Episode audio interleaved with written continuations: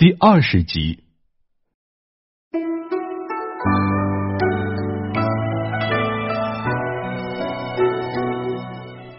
话说呢，几时中卢宇、监察御史汪寅等人见李俊的奏折有效，纷纷上奏。今天你一本，明天我一本，惹得成化皇帝厌烦起来，还有完没完了？索性不再阅览，私下里让吏部尚书尹弥将奏折上所属的名字记录下来。这等到有什么机会，就一律按名字进行远调。李俊、卢宇、汪颖等人相继被调离，李自成等人却有官复原职，必先是更加得宠了。在皇宫当中呢，太监怀恩与梁芳等争斗，刘瑾与张勇、张忠、古大用、马永成、魏斌、邱据、罗祥等，依据成化皇帝的安排，用心侍奉皇太子。朱佑称，这朱佑称目睹媳妇成化皇帝的劣迹，自知品行的重要性，所以严格要求自己专心读朱熹从儒家经典中精心挑选出的四书，即《大学》《中庸》《论语》《孟子》。南直隶徽州府人，翰林院检讨陈敏正侍奉太子朱佑称读书。刘瑾呢是情商极高的人。在朱佑琛面前是毕恭毕敬、文质彬彬，每每嘴上以圣人之学来要求自己。朱佑琛呢对刘瑾是极为欣赏，而有了刘瑾的教导，张勇、张忠的小太监们用心表现，太子朱佑琛这边很是安然。如今呢，张忠已经成为青年太监，个子呢不高不矮，长得清静斯文。他深记养父李子龙关于溪水的教导，以柔克刚，清澈见底。在宫中呢，张忠见了大太监也好，见了后妃也好，见了皇上也好，百依百顺，灵活勤快，故而在皇宫数千名太监中是出类拔萃。张忠突然记起了那个十五年之约，这是张忠进宫前养父李子龙千叮万嘱的。此时呢，正是夏季。雷雨不断，张忠一遍遍的想：哎，那个同胞弟弟跟自己长得真的是一模一样吗？他是否已经为了这个十五年之约前来了呢？而此时呢，张忠的同胞弟弟张茂已经到达北京城了。按照与李自龙的约定，石彪和银珠每天教张茂习武，算计着十五年时间快到了。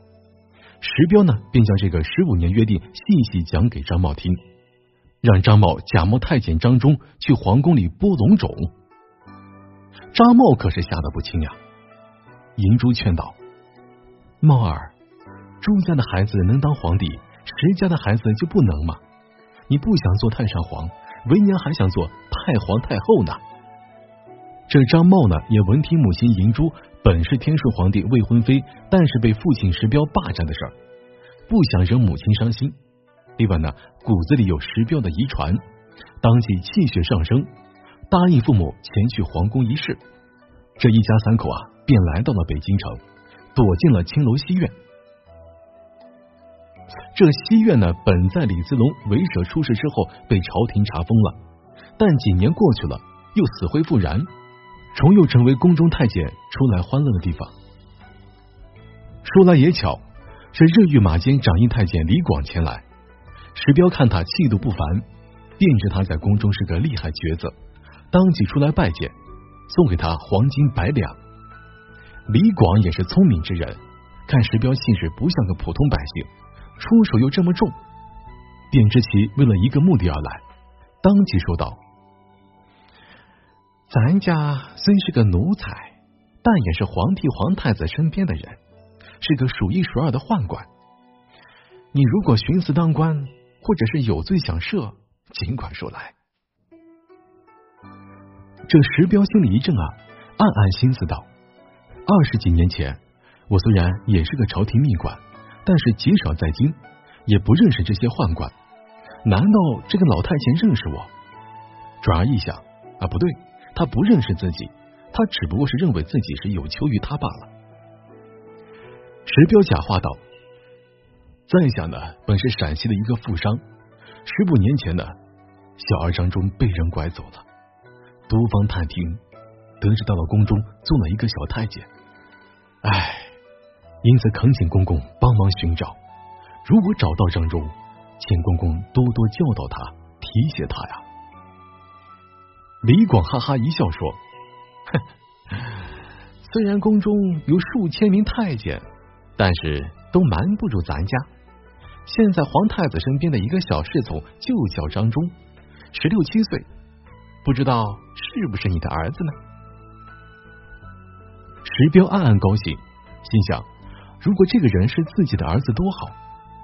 在太子身边服侍，就有大的出息，也有实施大业的条件呀。想到这，石彪从怀中掏出那半块玉环，交给李广，然后说道：“我儿被拐走时，身上有另外的半块玉环，请公公您将这半块玉环交给您说的张忠。如果他对这半块玉环有印象，就说明他是我的儿子。”李广当即答应，因为对他来说小事一桩。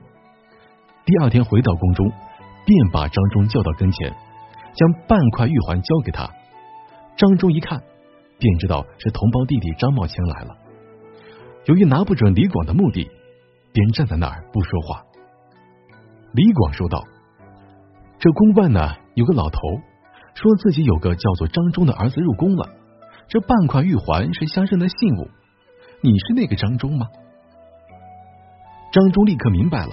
当即回答道：“奴才记得小时候也有这么半块玉环，那宫外的老人就是奴才的父亲呀。”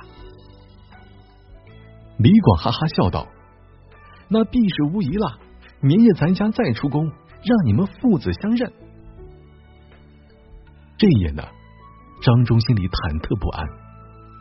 第二天，石彪、银珠、张茂在招福客栈里与张忠相见。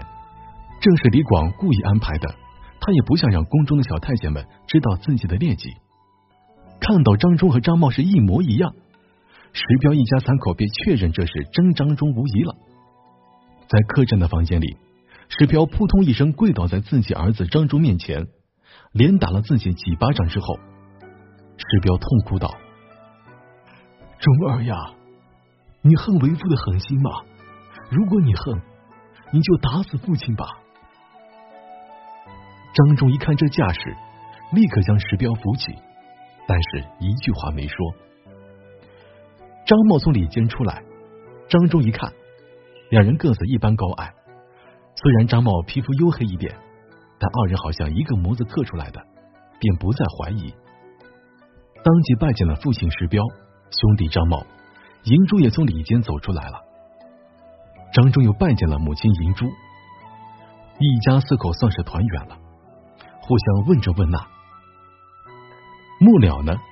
张忠教张茂宫中的规矩，又流着眼泪告诉石彪、银珠：“养父死的好惨呐！”石彪、银珠早已耳闻李子龙的死讯，当即哀叹一番。张忠又说道：“皇太子朱佑称品行极为端正，从未与一个宫女交合过。再过半年。”他就与国子监共生张鸾之女成婚了。